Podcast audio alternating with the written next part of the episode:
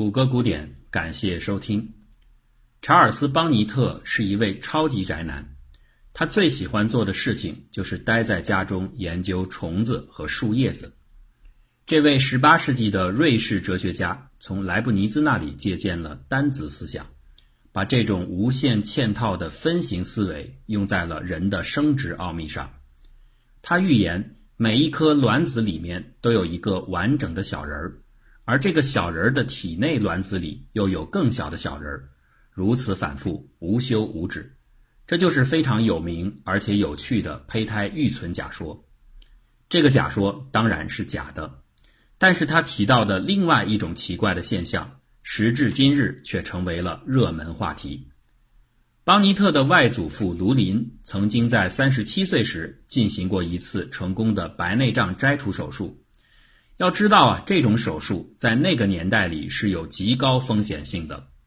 手术后十一年左右，随着视力逐渐下降，卢林的视觉系统开始产生奇妙的幻觉。当他在室内注视墙壁或者挂毯时，各种奇怪的人物和动物形象便莫名其妙地纷纷涌现出来。这些画面是如此的逼真，就像真实的场景一样。这种古怪的体验。没有被邦尼特放过，他把外祖父的描述全部记录下来。邦尼特大概不会想到，世界上拥有这种奇妙幻觉的人是如此之多，以至于现代教科书把这一类现象统一命名为一种病症，就叫邦尼特症。其实啊，我们每个人的大脑都可以不通过眼睛感受图像，这是非常容易做到的事情。请你回想一下自己初恋女友或者男友的模样，认真的回忆他面部的每一个细节。那如果我猜的不错的话，为了回想的更加仔细，此刻大概你会闭上眼睛。这就奇怪了，为什么要闭上眼睛才能更好的生成一幅追忆的画面呢？对这个问题稍后再来解答。我们先来谈谈此刻你脑中的画面。我想，不管你对他爱的有多深，也不管这段经历距离现在有多么近，当闭上眼睛之后，你脑中浮现的模样一定是有一些模糊的，至少不如相片那么清晰。那是不是我们所有人都如此呢？患有邦尼特症的病人，难道他们看到的也是这种模糊不清的画面吗？上期节目我们介绍了人类视觉的盲点差值功能。从本质上来说，这就是一种大脑的凭空绘制能力，它借助了正常视野里边的素材。那也正因为如此啊，插补出现的前提是正常视野的面积要远大于盲区面积。只有在很小的空白里，你直接调用周边场景的纹理进行合成才是合理的。如果漏洞太大了，那未知的内容就会很多。这个时候，完全用纹理来覆盖空白，就显得没有道理。但是如果不可见的视野真的占据了太大的比例，情况又会如何呢？大脑还可以凭空的绘制出画面吗？这个答案是肯定的。拉马钱德兰正在实验室里边面对着一位五年前遭遇车祸的患者拉里麦克唐纳。这位二十七岁的农业专家的头在事故当中猛烈撞击到前挡风玻璃上，眼睛上方的额骨和保护视神经的眶板被击碎，他整整昏迷了两个多星期。醒来之后，拉里开始出现幻视和幻听，他经常把病床旁边的医生和护士当作足球运动员或者是舞女，莫名其妙的声音从四面八方向他涌了过来。这种体验最大的痛苦之处在于，他分不清哪些所见所闻是真实的，哪些是虚幻的。经过伤后恢复期的努力，拉里的状态渐渐有所好转，他能够重新控制自己身体的部分功能，也大体上能够压制自己的听觉幻觉。只是啊，他的视觉遭到了不可逆的重创。如果从他的鼻子高度画一条横线的话，拉里只能看到这条横线以上的世界，下面的部分则是一片空白。啊，准确的说，也不是完全的空白。这个不再被正常视觉信息占据的视野里，充满的都是古怪的形象。拉玛钱德兰正在和拉里聊天受到创伤的影响，拉里的语速很慢。拉玛钱德兰问他：“当时你在医院里都能看到些什么？”“我能看到动物和车船，我看到了狗、大象，还有各种各样的东西。”“那么现在你还能看到它们吗？”“没错，就是现在，就在这间屋子里，我也看见它们了。”你是说，就是我们现在说话的这个当口吗？对。拉玛钱德兰觉得很好奇，他询问拉里说：“你现在正在直视着我，不大可能看到有什么东西挡住了我，对吗？”拉里回答说：“不是，有一只猴子正坐在你的大腿上。一只猴子，对，就在你的大腿上。”拉玛钱德兰感觉拉里是在开玩笑，他明白拉里的话肯定是荒谬的。自己的大腿上不可能有猴子，但他正常的大脑还是不自觉地驱动他的颈部肌肉向下看了一眼，以便确认自己的大腿上真的没有东西。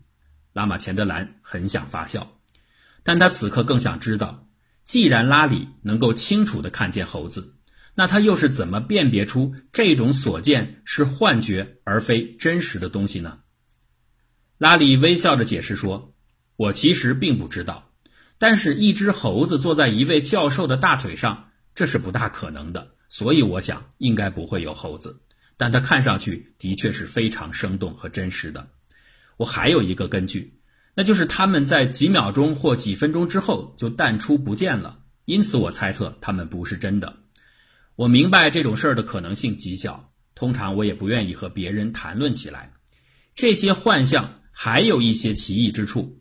它们看上去往往有一些超真实。如果你能懂我的意思的话，它们的颜色过于鲜明和强烈，比真实的东西还要有真实感。拉玛钱德兰的确体会不出来什么叫做超真实。他没有学习过计算机图形学，如果学过的人大概对此不难理解，因为超真实本就是这个研究方向里的一个术语。拉玛钱德兰关心的是。填满了拉里下半个视野的这些奇妙的填充素材究竟是从哪儿来的？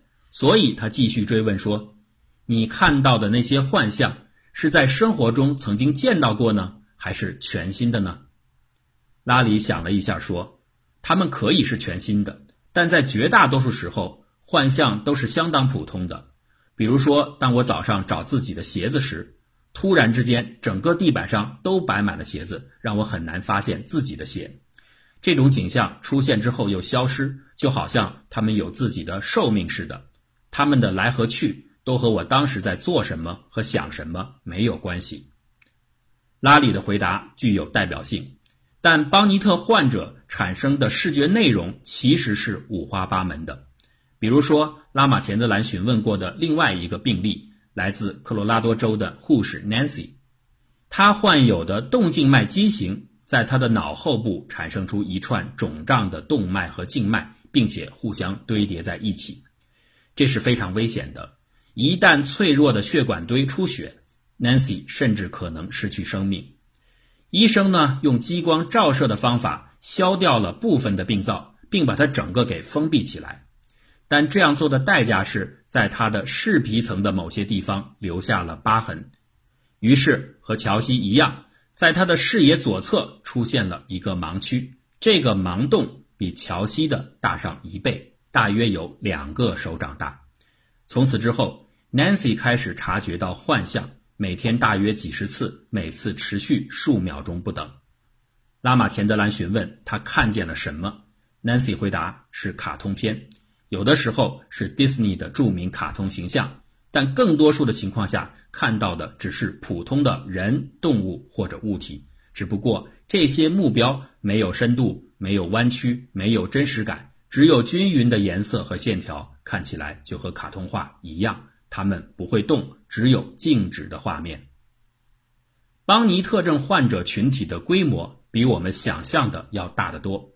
在有视觉障碍的老年人群体当中，比如说黄斑变性、糖尿病引起的视网膜病、角膜损伤或白内障等等，这种情况相当普遍。英国医学期刊《柳叶刀》上发表的最新研究报道说，在五百名有视力障碍的人中，有六十人承认他们有过幻觉。人们此前之所以意识不到这种病症的广泛性，是因为许多视力变差的老年人隐瞒了自己的感受，也就是他们能够看到实际上并不存在的东西的这个事实。或许啊，是他们担心遭到衰老的歧视。这些老人的幻觉，有的每年只出现一两次，但也有人每天都至少出现两次。据此，我们还可以合理的推测。在其他的非老年视力较差的人群中，大概也会有相当数量的不愿意透露幻象体验的人，其实是邦尼特症的患者。拉马钱德兰甚至猜测，之所以世界上会有那么多的人声称自己看到过天使、UFO、怪兽或者其他的各种怪诞目标，除了纯粹的妄想、视觉的巧合和说谎者以外，这里面。或许也有不少人是真实的，所谓看到了他们宣称的东西，只是这种看到不是双眼的贡献，而是大脑的杰作。到了这里呀，我们似乎察觉到上面这些故事里边有一个奇妙的共同点：邦尼特的外祖父在光线暗淡的房间里产生幻觉，视力不佳的老年人容易出现幻觉。拉里和 Nancy 在看不到的盲区里出现幻觉。总而言之，就是在正常的视觉不太容易或者不能工作的地方，幻象就会产生。这一切只是巧合吗？当然不是。这些地方出现的种种奇妙画面，其实都是大脑在进行创作。只不过这种绘画方式和上期介绍的知觉补全不太一样。这是一种更接近于意识补全的工作机制。就在不久之前的神经学教科书上，人类视觉系统的工作原理流程图基本上还是单向的：从光学信号的输入，经过丘脑进入到初级视觉神经进行预加工，然后兵分多路，根据不同的视觉属性分送到高级皮层的各个工作区。其中呢，主要有两条通路。一个是处理空间关系的通道，二是进行目标辨识的通道，简称为 How 通道和 What 通道。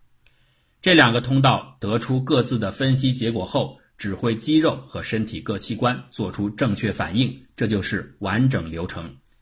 这个处理过程完全是单方向的，就和目前人类计算机的 AI。进行物体识别或分类等等任务时采用的处理模式完全一致，呈现流水化的特征。然而，解剖学者早就指出，人眼的神经通路当中具有大量的逆向神经和旁路神经，这不太可能只是硬件的摆设，它一定有某种重要的作用。埃德尔曼把不同脑区之间的这种双向连接称为 re-entry 再入结构。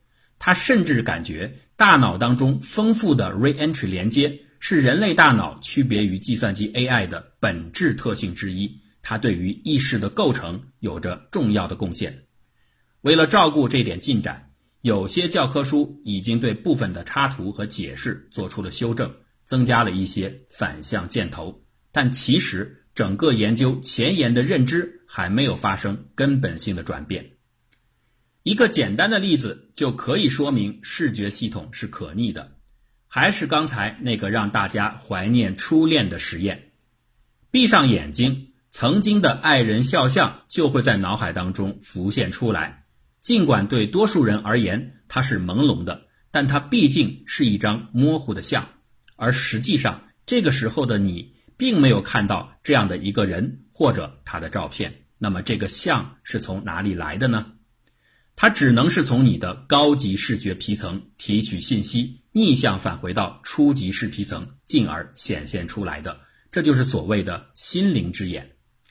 那仅就成像这一点来说，计算机模型似乎是可逆的。一幅被分析加工过的照片，随时可以再次显示出来。但实际上，那只是因为储存里备份了图像数据，所以这种重现。和你偷偷藏一张女友或男友的照片拿出来偷看是一样的，它并不是视觉系统的逆向工作。心灵之眼可以让你在真实的人之外看到思念中的人，这种视觉系统的可逆性证实了对邦尼特症的一种解释。在正常视觉失效的地方，大脑不愿意视野当中出现空白，于是联想或是思考开始不自主地从高级视觉区里边提取某些信息。具体的提取方法现在不完全清楚，它似乎有着随机性，但也有一定的现实场景关联性。这些信息经过 re-entry 的连接，回到初级视觉区当中，经过重构投射出来。这种画面构造方式和我们有意识的回忆看起来仍是不同的，但正是因为前者的不自主性，Nancy 和拉里他都不能掌控自己的盲区里出现什么以及什么时候消失。或许啊，这一点恰好预示了邦尼特症患者的逆向成像和信息提取方式与我们普通人的回想机制是不同的。回想提取的信息重构出来的结果是模糊的。而邦尼特病患看到的内容却是真实的，甚至是超真实的。虽然他们脑中的画面是不稳定的。现在我们可以来回答最初提出的那个问题了：为什么正常人在回想的时候总喜欢闭上眼睛？这个问题呢，其实和另外一个问题高度关联：为什么正常人不会被自己回想或者幻想的画面所迷惑？人们并不需要像邦尼特患者那样，得经过逻辑推理才能确定哪些画面大概不是真实的。正常的人总是随时都能够保持清醒的认知。哦，我现在是在幻想，我没有挣到一个亿。对于这两个问题的回答其实很简单：视觉系统既然是可逆的，那当大脑采用逆向模式在工作时，如果正向的输入还在持续。两个对冲的信息流必然会给初级视觉皮层带来困扰，这个时候索性就把视觉信息采集器关闭掉为好。于是你就闭上了双眼。而另一方面，就像早期的电子管电视机，它在没有收到信号时会出现满屏的雪花一样，即使你闭上了双眼，视网膜的感官细胞和眼球的视神经纤维仍然在工作。他们会不断的向后输出噪声式的基准信号，这种基准噪声信号不是没有用的，它的存在不是为了提供视觉信息，而是在不断的提示初级视觉皮层，你的双眼仍然存在，它们只是暂时性的不工作了。所以不要相信你大脑当中别的媒体，眼眉永远得姓眼。正是在基准信号的持续激励下。高级视觉皮层虽然可以逆向的占用初级皮层进行显示，但大脑会清楚的判断出这只是高级自媒体在工作，那不是眼睛的官方信号。至于邦尼特患者，他们的基准信号或许是出了点问题，让大脑失去了校准的基础。所以对这些患者来说，除非借助更加高级的逻辑判断功能。否则，他们就会觉得高级皮层构造出来的画面的确就是高度真实的。前面提到过的幻肢痛的病例，其实与此有相似的道理。我们正常人也能想象自己的手掌紧握，甚至能想到指甲嵌入肉里的场景。但是，不管在我们的想象之中，这样的动作多么用力，它并不会引起丝毫的疼痛。这和幻肢痛病例形成了强烈的对比。对后者来说，他们的视觉想象似乎是虚幻的，但是他们的疼痛想象又似乎是真实的。究其原因呢，就是他们没有正常人的肌肉持续发出的基准信号。又或许，这反过来恰好说明了，所谓的虚幻和真实都是相对的，没有特定的参考系，一切真实也就都成了幻影。这不由让我想起了 Sheldon 和 Amy 的一段对话。我怎么确定你不是在操纵我？如果我在操纵你，聪明的你一定能感觉到。我怎么确定这不是操纵的一部分？